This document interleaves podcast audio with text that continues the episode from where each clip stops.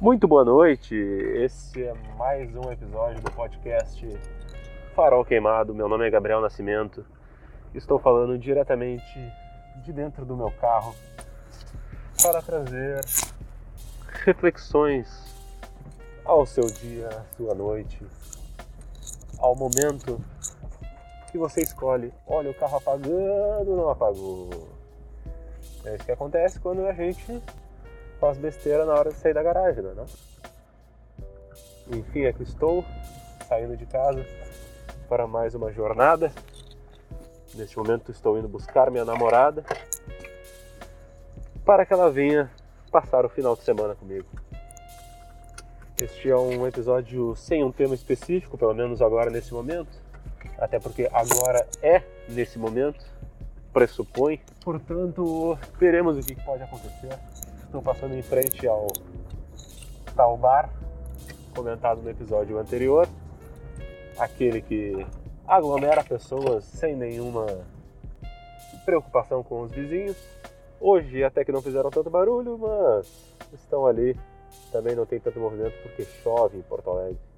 Choveu, na verdade, no momento não chove, o que favorece uma melhor compreensão de você, querido ou querida ouvinte. Afinal de contas, se estivéssemos num carro e com chuva, provavelmente teríamos muito mais barulho, muito mais ruído.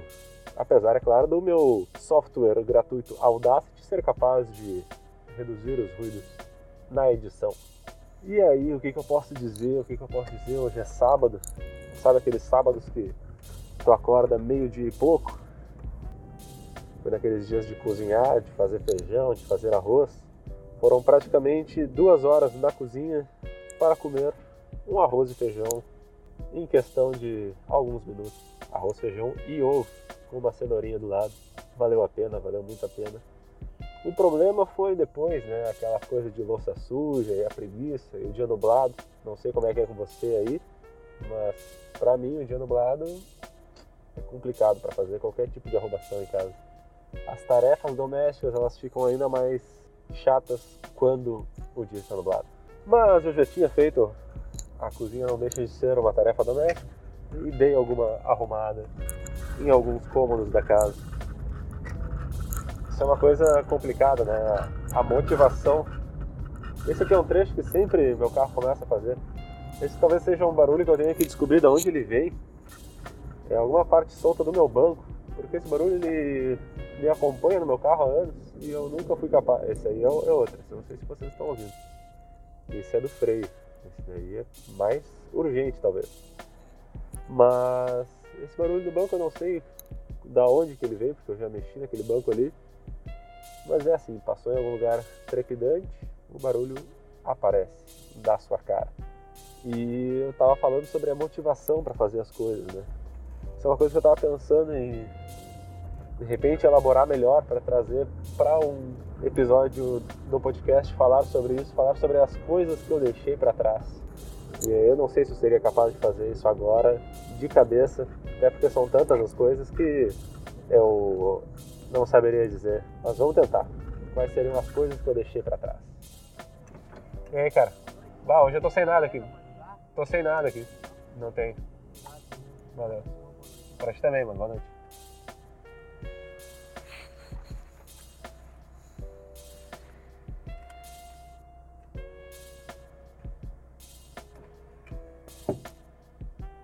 Querido ouvinte, antes de mais nada, eu acabo de perceber que eu estou aqui no meu carro sem nenhum, e eu repito, nenhum documento. Não estou com a minha carteira de motorista, não estou com o documento do meu carro. Afinal de contas, os dois ficam na minha carteira, que ficou em casa. Esquecida, querida. Estou apenas com o meu celular com o meu, as minhas chaves de casa e do carro, a minha máscara no rosto e nada mais. Então, querido ouvinte, fique sabendo você que provavelmente me acompanharás até o final e saberás se fui ou não parado por algum órgão de segurança para o qual eu deveria me identificar. Mas quais seriam aí as coisas que eu deixei para trás?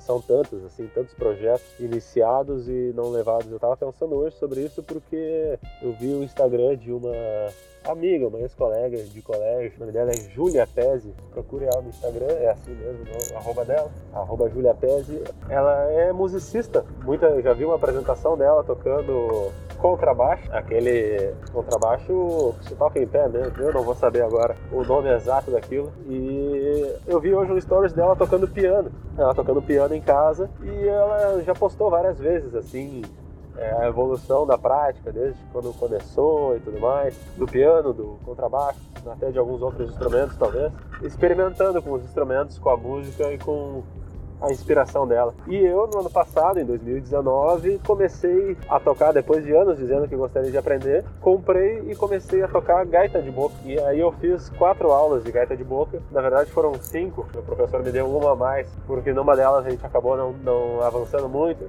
conversou sobre outras coisas de teoria, mas entre a quarta e a quinta aula eu não tive tempo de praticar, então eu cheguei para a quinta aula sem a capacidade de acompanhar ali. E aí quando foi a hora de renovar por mais quatro aulas, eu falei não, eu vou tentar, vou praticar um pouco em casa e aí depois eu renovo para a gente conseguir avançar com mais qualidade. Acontece que aí eu fui é, ocupando meu tempo com outras coisas e parei de me dedicar à prática da gaita de boca. Já tinha aprendido a tocar uma música, além daquelas, assim, a música do Titanic, Asa Branca e outras coisas, aquelas músicas que a gente só sabe tocar um trechinho dela. E foi isso. Foi assim que eu deixei a gaita de boca de lado. Ainda tenho hoje em dia, tenho vontade de voltar um dia, quem sabe, mas no momento não é algo que esteja no meu horizonte próximo.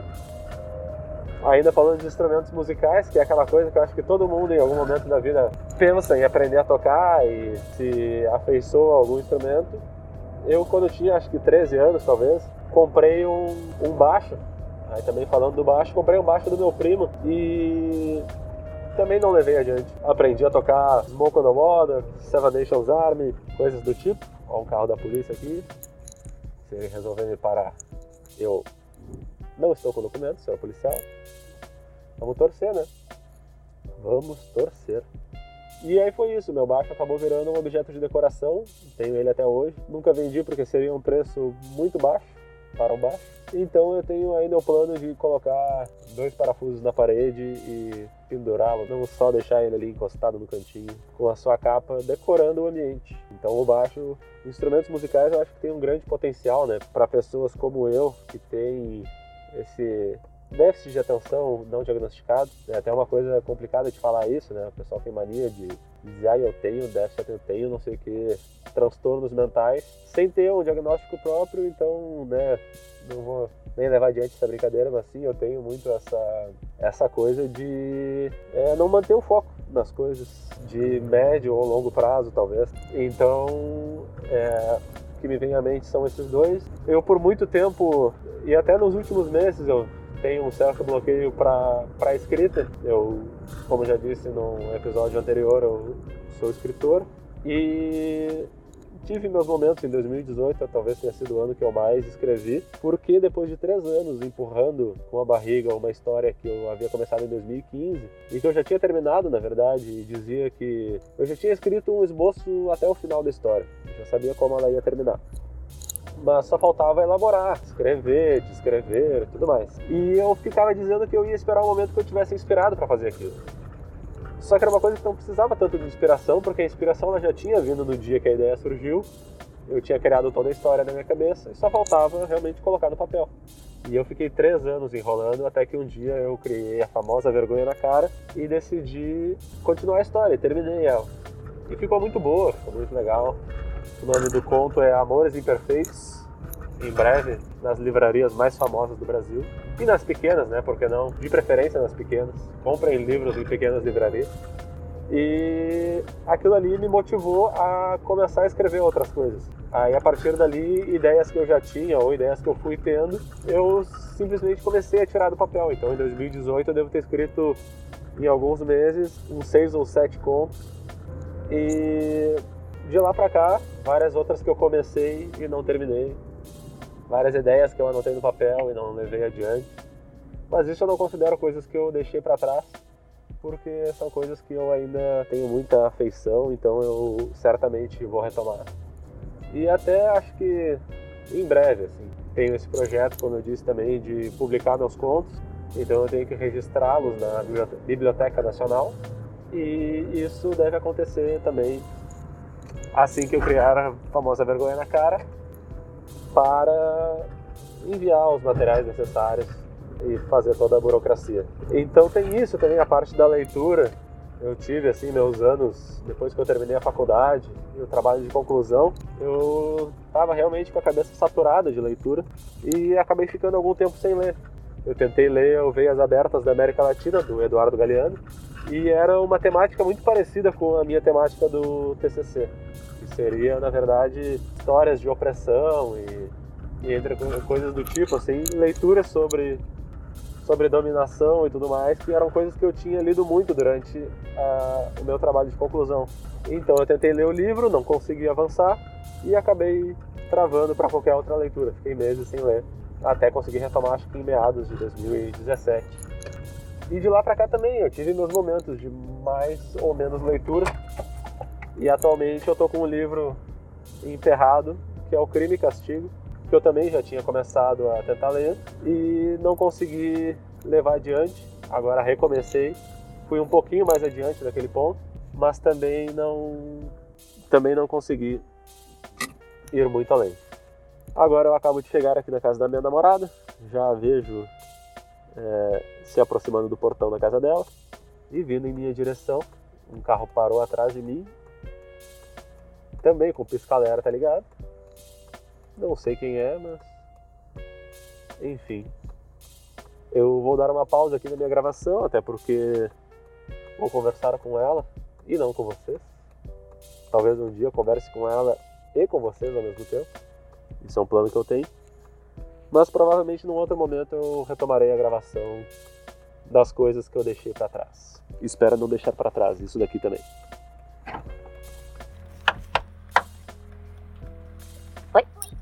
Você sabia que talvez nesse exato momento esteja participando do meu podcast? Eu ia pausar a gravação aqui, mas não pausei.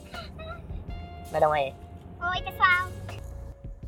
E seguimos para a segunda parte desse podcast, já num outro dia, já numa outra semana, falando sobre coisas que deixei para trás. Não tive nem muito tempo para pensar sobre isso nesse último final de semana, é, envolvido com outras coisas aí e tal, mas eu tenho fé que eu sou capaz de desenvolver isso no improviso, né? no, no simples ato de falar. Na verdade, eu sempre é, me pergunto por que que eu tenho essa que eu tenho esse hábito de aí eu acho que deve fazer diferença agora eu estar tá falando sem máscara, né? Tô com a máscara aqui no carro, mas dessa vez estou sem ela. Colocá-la aí se necessário for. Eu tenho pensado muito sobre isso, assim, sobre esse hábito de deixar as coisas para trás, sabe? Isso acabou se tornando um hábito, não dos mais saudáveis, né? Sempre quando eu penso nessas coisas, eu penso assim no que eu deixei de fazer, eu penso no que eu, o que eu faço no lugar disso, sabe? Por exemplo, eu passei os últimos dias com muita vontade de gravar o podcast. Mas também, óbvio, estava em casa, não, não, não peguei mais o carro. Então não, também não quis gravar em casa, não quis fugir ao formato, pelo menos não nesse momento. E as coisas que geralmente eu faço, que ocupam o lugar das coisas que eu gostaria de fazer, elas são, sei lá, 80% do tempo, ficar mexendo no celular, ficar atualizando o Instagram, esperando por alguma coisa que não está lá. E aí é engraçado porque nos últimos dias, nos últimos, nas últimas semanas, eu diria, que eu tenho controlado isso melhor, assim, até com o próprio sistema do celular de controle de tela, controle de uso e tal, botando limites. Eu já vinha reduzindo meu uso do Instagram e aí eu decidi, decidi criar aquele Instagram literário, perfil literário, para publicar os meus, as minhas resenhas e tal. E comecei a usar muito mais para até para promover o perfil e para ver o que estava sendo feito ali. Mas aí eu percebi que também eu não queria tanto ver o que estava sendo feito, eu só queria deixar as minhas resenhas organizadas em algum lugar. E aí um dia talvez transformar aquilo ali num num veículo para divulgar o meu trabalho como escritor, assim, as coisas que eu quero escrever. É, além daquele perfil, eu criei um outro, assim, de bobeira, que eu nunca mais atualizei, mas vive mandando notificação, só porque eu pensei num arroba para um perfil de discos de vinil. Também não vou nem divulgar o arroba aqui, não quero fazer publicidade. Eu enfim, criei aquele perfil. E agora, com o podcast, que esse sim me parece um projeto com o qual eu quero me engajar e que eu vejo futuro, eu vejo potencial e eu vejo eu me vejo realizado fazendo isso. É o meu quarto perfil. Tenho ainda outro que de um projeto que eu deixei para trás, o arroba Quinto Elemento Hip Hop, que era uma ideia minha de produção de conteúdo sobre hip hop para o YouTube. E aí, quando eu não começava a fazer isso, eu criei o perfil né, do, do Instagram e nunca mais levei adiante o trabalho do Quinto Elemento. Que é uma coisa que eu bah, gostaria muito de fazer, sabe? Mas, óbvio, já tem gente fazendo uh, muita coisa boa em torno do hip hop. Não que talvez eu fosse ser mais um, mas eu acho que talvez eu não, não tenha capacidade e não teria o, o engajamento necessário para fazer uma coisa assim relevante, sabe? Inclusive recomendo aí, além do quadro em branco, que fala não só de hip hop, mas de várias outras coisas, fala sobre as interpretações entre as linhas, principalmente de várias manifestações artísticas, música, cinema, quadrinhos e outras coisas. Tem outros perfis aí, o Ronald Hills tem um trabalho com o Rap Crew. É... Barbaridade, dois carros na contramão aqui. Do nada. Uma moto e um carro, na verdade. Tem muita gente andando na. Cara, o que está acontecendo, velho? Num trecho aqui, ainda em frente aos cemitérios da cidade, três veículos andando na contramão. Totalmente sem noção. Vai entender. Devem estar tá vendo alguma assombração aí. Enfim, tem muita coisa boa sendo feita nesse sentido aí do hip hop. E já abriu um parênteses bastante alongado para falar sobre isso, assim, sobre projetos que eu fui tentando criar ao mesmo tempo que eu tentava me afastar dessa dessa coisa de rede social, assim, de usar tanto, de ficar pegando o celular. Atualmente trabalhando em home office, eu muito boa parte dos, dos dias assim, eu, eu uso meu celular porque eu preciso lá, passo o WhatsApp pro computador e deixo o celular num outro cômodo. E aí o que eu precisar, assim, de WhatsApp, é, de notícias, de qualquer coisa que eu olharia no celular, eu olho no computador. E porque o celular, todos os aplicativos de celular, eles são meio que programados para te fazer passar tempo nele, né? Para te fazer usar. E aí eu sou uma isca fácil para essas coisas aí, eu me vicio fácil. Então eu prefiro ficar distante, assim, o quanto que eu posso. Gosto muito de acampar por isso, né? Não tem sinal de celular e aí tu não tem o que fazer. Instagram não vale de nada, Facebook que seja, não vale de nada. Todos esses essas maldições do Zuckerberg aí, que nos trazem tanta coisa boa, né, mas que boa parte do tempo acabam nos consumindo minutos ou horas valiosas. Enfim, isso, o celular e esses aplicativos são é, coisas que me que me tomam tempo e me atrasam em momentos que eu poderia estar fazendo poderia estar fazendo coisas mais relevantes, mais produtivas com o meu tempo. Mas outra coisa que que eu acho que tem muito a ver é a forma como nós programamos o nosso cérebro para reagir a determinados estímulos, sabe? Porque o celular ele se tornou algo importante, importante não, mas enfim, algo presente que ocupa tempo na minha vida de alguns tempos para cá, sabe? Porque, enfim, antigamente não tinha, né? E, e, era, era diferente. E eu, eu vi um vídeo até esses tempos de uma coisa que eu já tinha parado para pensar sobre essa ideia da desintoxicação, que falava em termos assim meio científicos sobre a serotonina e é a serotonina mesmo, acredito que seja. É sobre a serotonina liberada no momento que nós fazemos essas atividades que supostamente nos dão prazer. E aí eu digo supostamente porque a gente cria esse mecanismo que nos faz acreditar que haja um prazer a gente é, recebe uma recompensa por fazer essas coisas, quando na verdade o que acontece é. Agora eu tô me enrolando aqui porque eu tava pensando no caminho que eu ia fazer. Estou alongando meu caminho para ver se eu consigo concluir a ideia. Tô quase chegando em casa, né? Basicamente, se eu conseguir reformular melhor aí, é a gente espera receber uma recompensa de serotonina no cérebro, ou seja, essa satisfação, esse prazer que a gente sente por fazer algo. Então a gente faz algo esperando esse prazer. Mas na verdade, liber... essa liberação ela pode acontecer com qualquer outra coisa, desde que a gente condicione o nosso cérebro a gostar daquilo, entende?